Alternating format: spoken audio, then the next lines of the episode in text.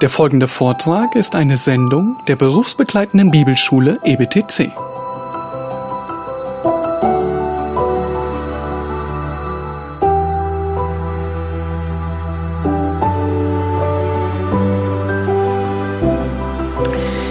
Ja, gut, wir kommen jetzt zur Inhaltsübersicht, dass Sie einen Begriff bekommen, wie äh, das Thema in diesem Buch entfaltet wird. Beim Buch Hiob ist es äh, besonders einfach. Das Buch zerfällt einfach ganz organisch in fünf Teile.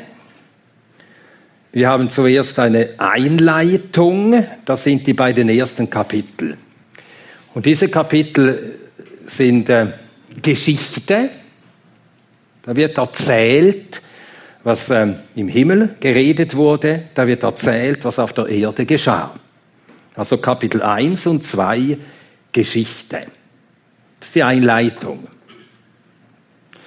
Und dann kommt als zweiter Teil, das ist der längste Teil des Buches, die Kapitel 30 bis 31, Dialoge. Kapitel, verzeiht, Kapitel 3 bis 31 also Kapitel 3 bis 31. Das sind Dialoge. Hiob und seine Freunde, sie reden hin und her. Obwohl die letzten Kapitel sind dann ein langer Monolog äh, Hiobs, aber ist immer noch Teil und Abschluss des, dieser Dialoge. Dann ein dritter Teil, das sind Reden nämlich die Reden Elihus. Er hat die ganze Zeit oder fast die ganze Zeit zugehört und nachher redet er, richtet eine Reihe von Reden an Hiob und fordert auch seine Freunde auf, mitzuhören. Also Reden Elihus. Das sind die Kapitel 32 bis 37.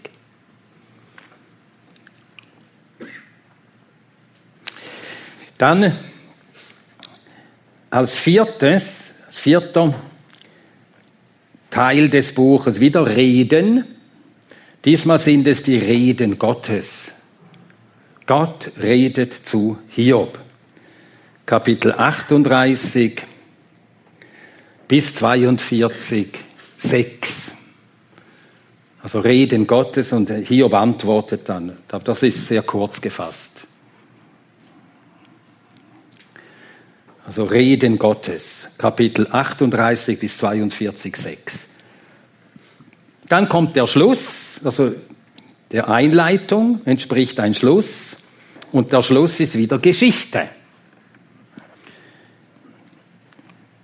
Das ist Kapitel 42, 7 bis Vers 17.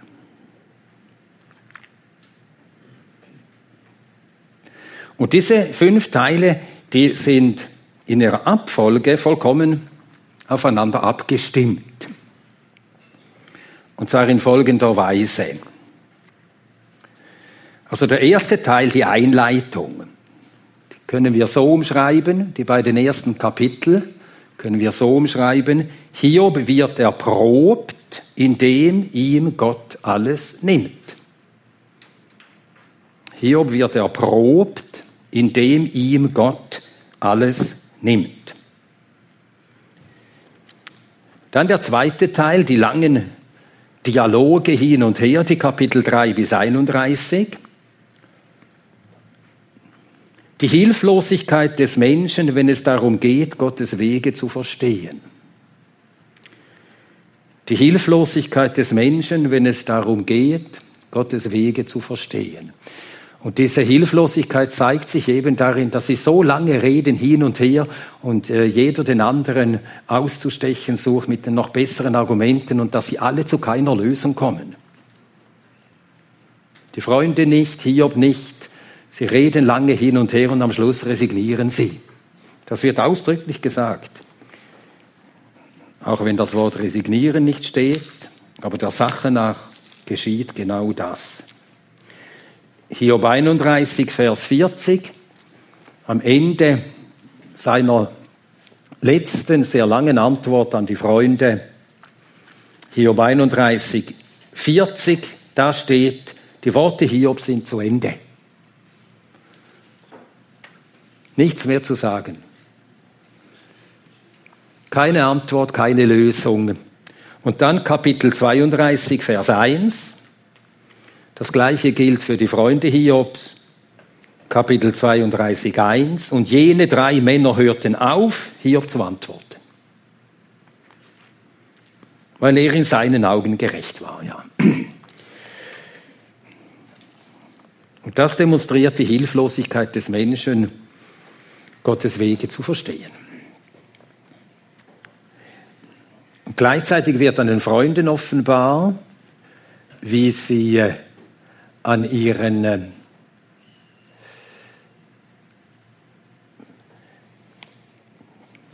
theologischen äh, Überzeugungen festhalten und nicht willens sind, die in Frage zu stellen, um weiter zu lernen.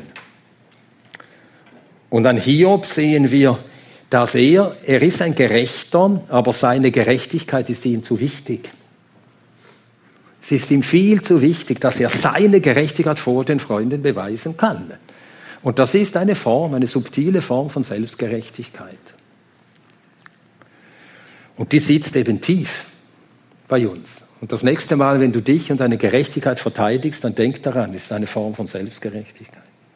Es ist uns so wichtig, unsere Gerechtigkeit für den äh, Leuten zu äh, äh, bestätigen, bestätigt zu wissen. Also das ist jetzt der zweite Teil. Die Hilflosigkeit des Menschen, wenn es darum geht, Gottes Wege zu verstehen, die tiefsitzende Selbstgerechtigkeit an beider Seiten der Freunde, die sind mit ihren Überzeugungen zufrieden, das ist richtig, alles andere ist falsch. Und Hiob denkt, ich bin richtig und alle Anklagen sind falsch. Dann drittens, Elihu, und das, habe ich so umschrieben, ich werde das später dann natürlich erklären. Elihu, ein Mittler, führt Hiob in Gottes Gegenwart. Elihu er bringt es fertig.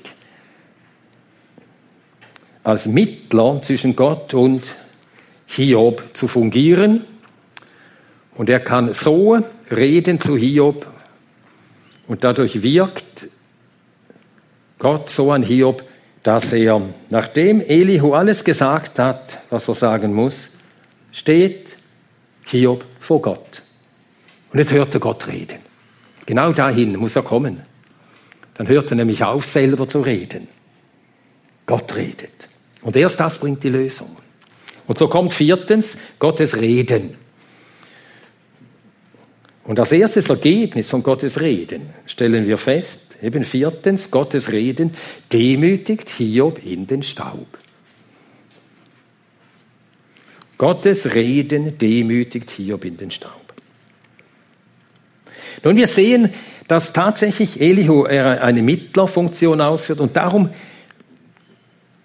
darf Hiob an keiner anderen Stelle als an dieser Stelle erscheinen. Nachdem Hiob nicht mehr weiter weiß, nachdem die Freunde nicht mehr weiter wissen, da sind sie am Ende.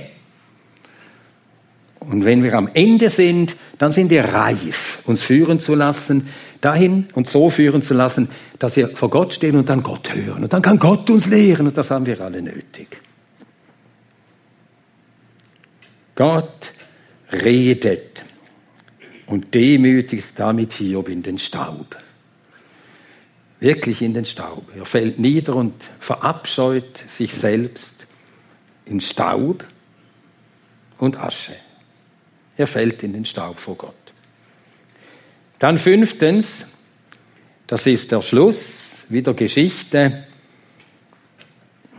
Hiob, da er Gott und sich selbst erkannt hat, also tiefer erkannt hat als bisher. Hiob, der Gott und sich selbst erkannt hat, wird in der Folge mehr gesegnet als im Anfang. Ja, so entfaltet sich das Thema in diesem Buch.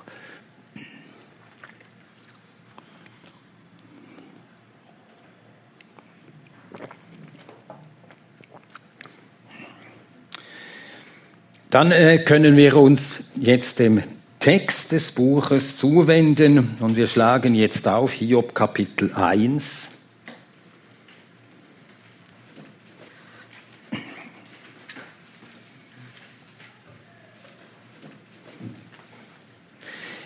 Ja, wir lesen das ganze Kapitel.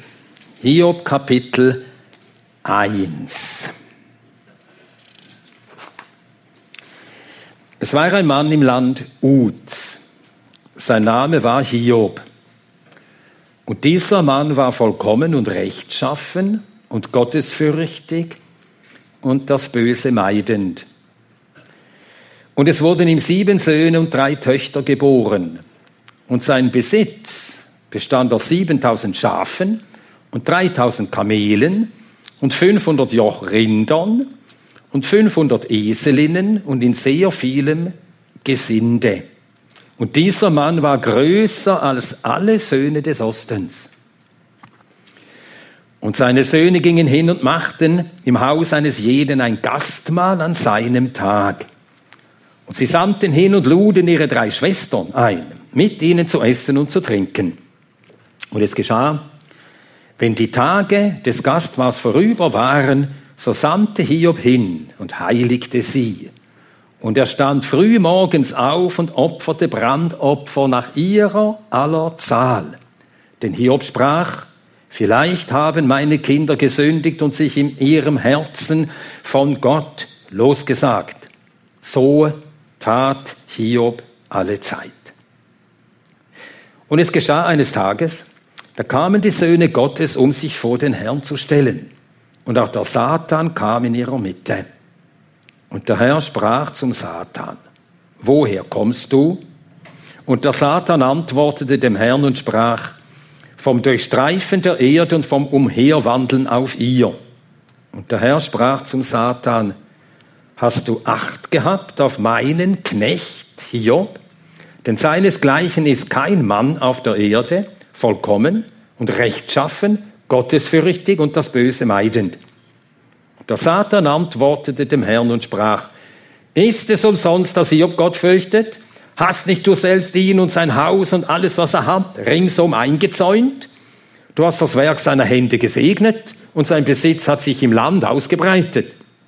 Aber streck einmal deine Hand aus und taste alles an, was er hat, ob er sich nicht offen von dir lossagen wird. Da sprach der Herr zum Satan, siehe, alles, was er hat, ist in deiner Hand. Nur nach ihm strecke deine Hand nicht aus. Und der Satan ging weg vom Angesicht des Herrn. Und es geschah eines Tages, als seine Söhne und seine Töchter im Haus ihres erstgeborenen Bruders aßen und Wein tranken. Da kam ein Bote zu Hiob und sprach, die Rinder pflügten und die Eselinnen weideten neben ihnen. Da fielen Sabäer ein und nahmen sie weg und erschlugen die Knechte mit der Schärfe des Schwertes. Und ich bin entkommen, nur ich allein, um es dir zu berichten. Dieser redete noch, da kam ein anderer und sprach, Feuer Gottes ist vom Himmel gefallen und hat das Kleinvieh und die Knechte verbrannt und sie verzehrt. Und ich bin entkommen, nur ich allein, um es dir zu berichten. Dieser redete noch. Da kam ein anderer und sprach, die Chaldäer haben drei Abteilungen gebildet und sind über die Kamele hergefallen und haben sie weggenommen. Und die Knechte haben sie mit der Schärfe des Schwertes erschlagen. Und ich bin entkommen, nur ich allein, um es dir zu berichten. Während dieser noch redete, da kam ein anderer und sprach, Deine Söhne und deine Töchter aßen und tranken Wein im Haus ihres erstgeborenen Bruders. Und siehe, ein starker Wind kam von jenseits der Wüste her und stieß an die vier Ecken des Hauses und es fiel auf die jungen Leute und sie starben. Und ich bin entkommen, nur ich allein, um es dir zu berichten.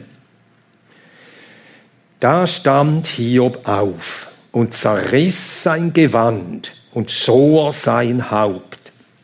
Und er fiel zur Erde nieder und betete an.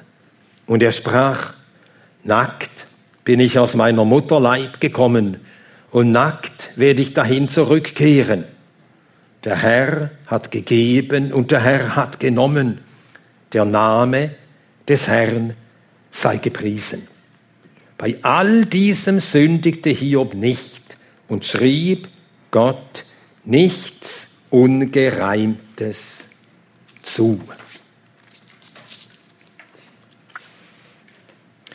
Ja, wir haben in diesem Kapitel ein auffälliges Muster. Es wechseln immer ab Szene auf der Erde, Szene im Himmel. Dann wieder Szene auf der Erde und Szene im Himmel. So geht es dann im Kapitel 2 weiter. Und das will uns deutlich machen, dass wir alles, was auf der Erde geschieht, nur recht verstehen, wenn wir mit dem Himmel rechnen. Oder ganz einfach gesagt, wir müssen wissen, dass alles, was uns geschieht und alles, was wir erfahren und durchmachen müssen, dass das nur von Gott her erklärt werden kann.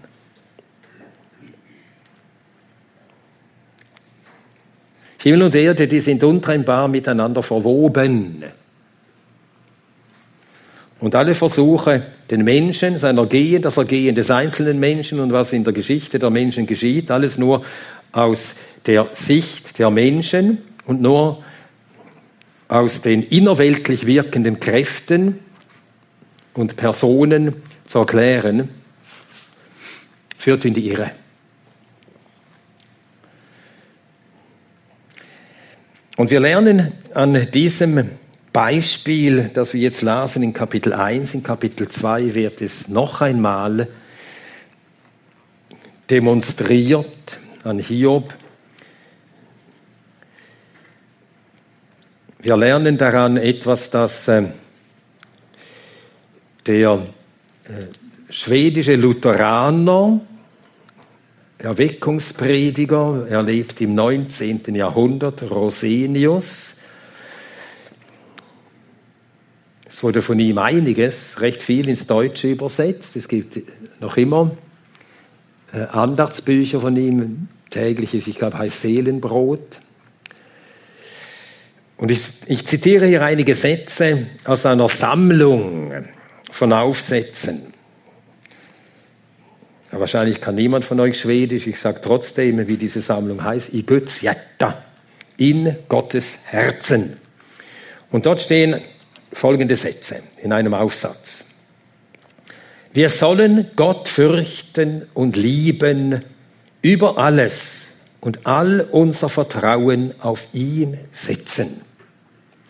Vor dem, der so groß ist, dass ich mich ganz auf ihn verlasse, empfinde ich gleichzeitig eine gewisse Furcht. Ich habe Scheu davor, etwas zu tun, das ihm nicht gefallen könnte.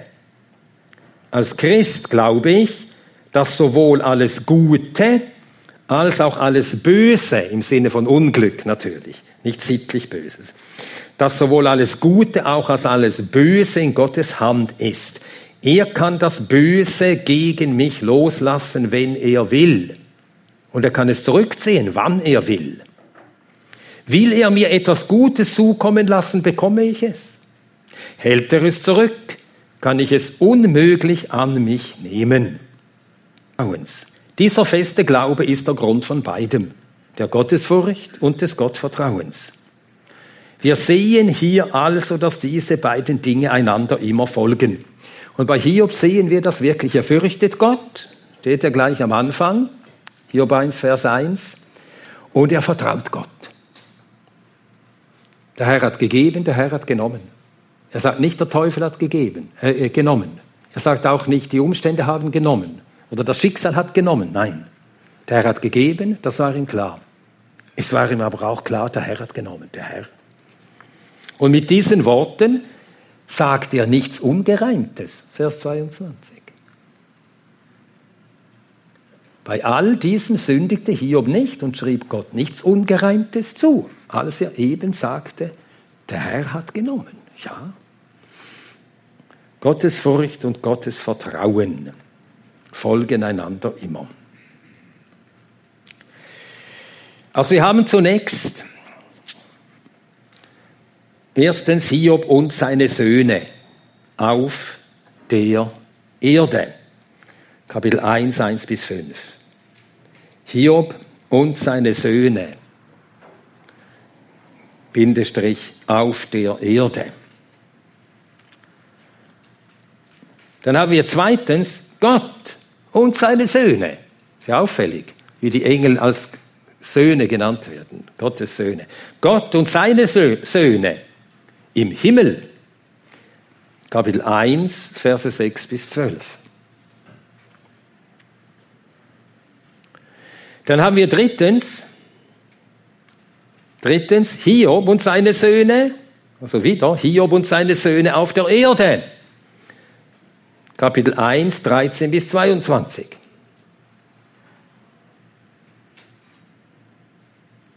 Dann haben wir viertens Gott und seine Söhne im Himmel, Kapitel 2, 1 bis 6. Gott und seine Söhne im Himmel, Kapitel 2, 1 bis 6. Und daran anschließend, fünftens, Hiob und seine Frau auf der Erde. Kapitel 2, 7 bis 10. Und eben dieses Muster, in dem wechselweise von Erde und Himmel gesprochen wird, soll uns eben bewusst machen, wie alles Geschehen auf der Erde vom Himmel abhängt. Was der Himmel beschließt, beschließt wir können auch sagen zulässt, aber das kommt aufs Gleiche heraus, was immer der Himmel beschließt, geschieht auf der Erde. Und dann aber auch, wie man auf der Erde handelt, das wird im Himmel vermerkt. Hier betet Gott an und das wird im Himmel vermerkt. Das sagt Gott ausdrücklich in Kapitel 2. Dem Satan, hast du gesehen hier? Du hast ihm alles genommen oder ich habe meine Hand gegen ihn ausgestreckt, so sagt es Gott sogar. Aber er betet mich an, er hält noch an mir fest. Es wird also im Himmel vermerkt. Wir haben also Hiob und seine Söhne auf der Erde, Kapitel 1, die Verse 1 bis 5. Und da werden von Hiob fünf Dinge gesagt. Zuerst sein Name. Steht, es war ein Mann im Land Ud, sein Name. Von Hiob wird sein Name genannt. Das ist seine Person. Dieser Mann im Land Ud, Hiob, das ist eine Person. Dann wird seine Gerechtigkeit genannt. Dieser Mann war vollkommen, vollkommen. Das Wort vollkommen tam oder tamim bedeutet vollständig, integer, nicht perfekt und sündlos, aber jemand, der aufrichtig und wahrhaftig Gott fürchtete. Und natürlich um Sünde, wusste aber auch um Vergebung. Also ein, ein vollständiger ungeteilt auf Gott ausgerichtet. Das ist also seine Gerechtigkeit. Dann drittens wird genannt, als drittes werden genannt seine Söhne und Töchter, das heißt seine Familie.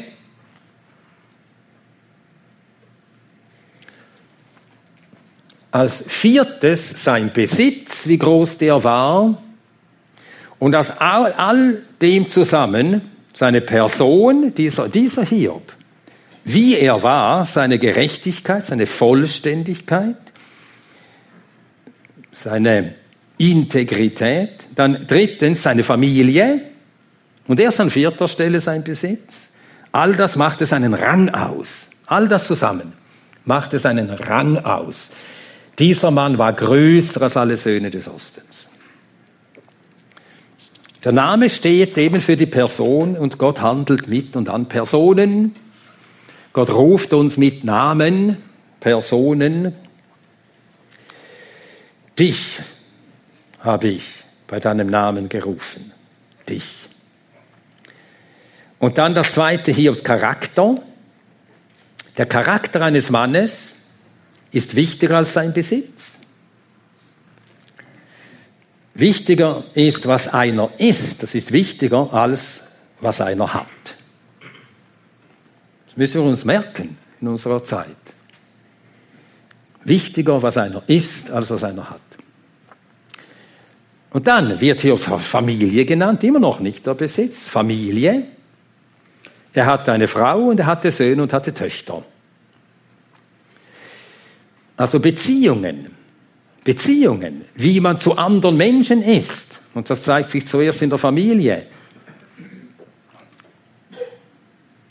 Das ist wichtiger als der Besitz, als wie viel man besitzt. Und wir sehen seine Beziehungen. Er hatte schöne Beziehungen. Er freute sich, dass seine äh, Söhne und Töchter, dass sie zusammen auch solche Feiern hatten miteinander und miteinander fröhlich waren. Er freute sich. Aber er war auch um ihre Seele besorgt. Also schöne Beziehung innerhalb der Familie. Und dann hat Gott ihn mit großem Besitz gesegnet. Und Segen äußerte sich, so wie wir es aus dem Alten Testament kennen, im Besitz, in großen Herden und so weiter.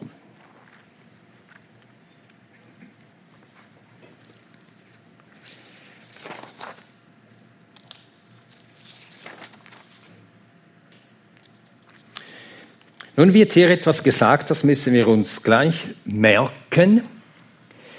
Im Vers 5 steht, dass äh, Hiob, nachdem die, seine Kinder diese Tage des Gastmahls gehalten hatten, dann sandte er hin und heiligte sie.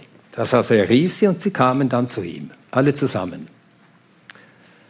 Und dann hat er für sie geopfert. Nach ihrer Zahl, also offensichtlich für jedes Kind ein Brandopfer.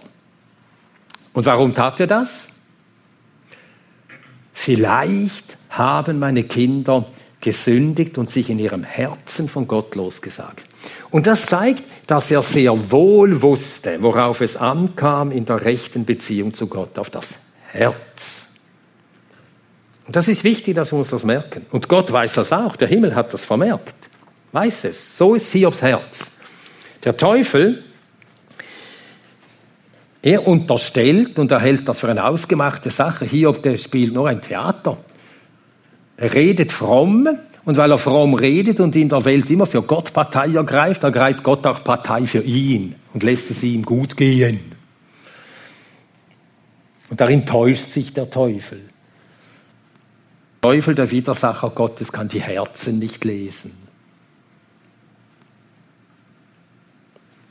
Die kann nur Gott lesen. Aber Hiob weiß, dass es auf das Herz ankommt. Er ist also nicht jemand, der nur äußerlich fromm ist. Er ist jemand, der mit seinem Herzen Gott fürchtet und darum ist das ihm die größte Sorge, dass seine Kinder im Herzen gesündigt haben könnten. Diese Sorge hat ja nur der, der das selber kennt.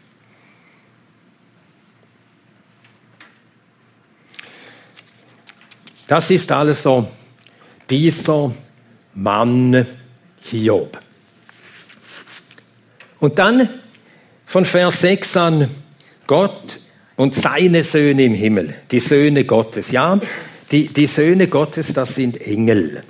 Sie heißen Böne Ha Elohim, Söhne Gottes. In äh, Hiob 38, Vers 7 kommt diese Bezeichnung noch einmal vor. Hiob 38, Vers 7. Da stellt Gott Fragen an Hiob. Hiob 38, Verse 4 bis 7. Wo warst du, als ich die Erde gründete? Tu es kund, wenn du Einsicht besitzt.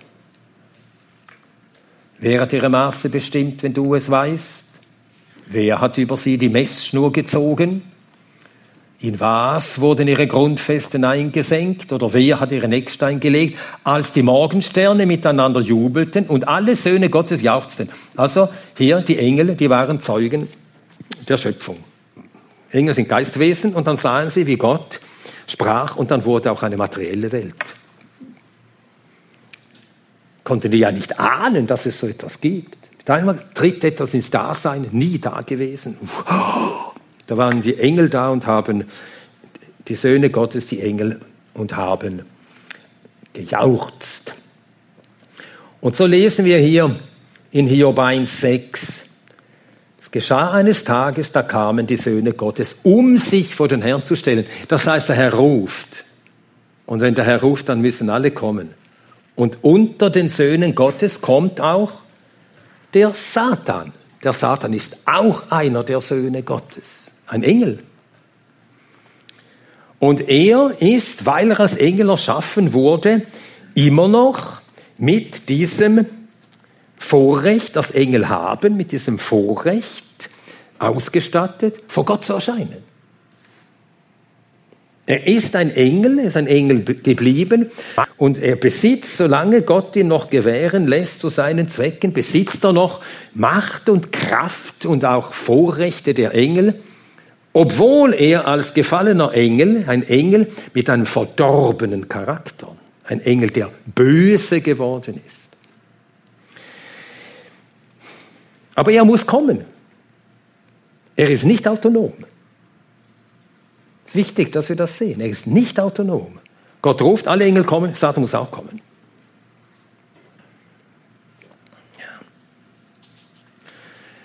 Er ist also Gott unterstellt in allem. Er kann nichts tun, was Gott ihn nicht tun lässt. Und noch lässt Gott, es ist noch immer noch so, dass der Satan, weil Gott ihn so schuf, mit diesen Vorrechten ausstattete, noch immer darf der Satan in Gottes Gegenwart treten. Wir lesen das an mehrerer seiner Stelle im Neuen Testament. Im Neuen Testament lesen wir, dass alle gefallenen Engel, diese Mächte und Gewalten, dass sie in den himmlischen Örtern sind. Also da, wo Christus ist und da, wo wir durch die Verbindung mit ihm auch hineinversetzt worden sind. Epheser 6, Vers 12. 11 und 12. Epheser 6, Verse 11 und 12. Zieht die ganze Waffenrüstung Gottes an, damit ihr zu bestehen vermögt gegen die Listen des Teufels, also Teufel. Und dann steht, denn unser Kampf ist nicht gegen Fleisch und Blut. Und jetzt kommen alle Gewalten, die dem Teufel anhangen und ihm gehören, sondern gegen die Fürstentümer, gegen die Gewalten, gegen die Weltbeherrscher dieser Finsternis, gegen die geistlichen Mächte der Bosheit in den himmlischen Örtern. Und wir lesen im Buch der Offenbarung, dass das so bleiben wird, bis Offenbarung 12, Vers 8, Verse 7 und 8. Offenbarung 12, Verse 7 und 8. Und es entstand ein Kampf in dem Himmel. Michael und seine Engel kämpften mit dem Drachen. Also im Himmel, sind wir noch im Himmel.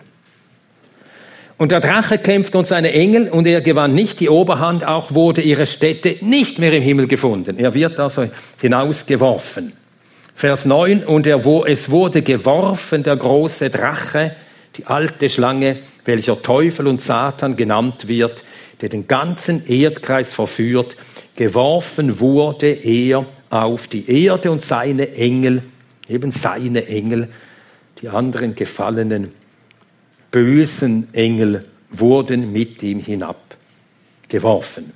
Und dann Vers 10, und ich hörte eine laute Stimme in dem Himmel sagen, nun ist das Heil und die Macht und das Reich unseres Gottes und die Gewalt seines Christus gekommen, denn hinabgeworfen ist der Verkläger unserer Brüder, der sie Tag und Nacht vor unserem Gott verklagte. Er verklagte den Hiob vor Gott damals und er tut das immer noch, verklagt. Ja, als Kläger, aber er wird hinabgeworfen werden in der Mitte der sieben letzten Jahre vor dem Kommen des Herrn. Das ist also, das sind also die Söhne Gottes. Und dann beginnt Gott den Dialog. Das müssen wir uns auch merken. Es ist Gott, der den Satan anspricht. Alles geht von Gott aus. Gott hat seine Absichten, seinen Plan, der Teufel weiß nichts davon. Der Teufel meint, er könne den Hiob fertig machen, er kann ihn zum Abfall von Gott bewegen. Und so muss der Teufel Gottes Absicht dienen, nämlich als Werkzeug, um Hiob zu erziehen für sein hohes Ziel.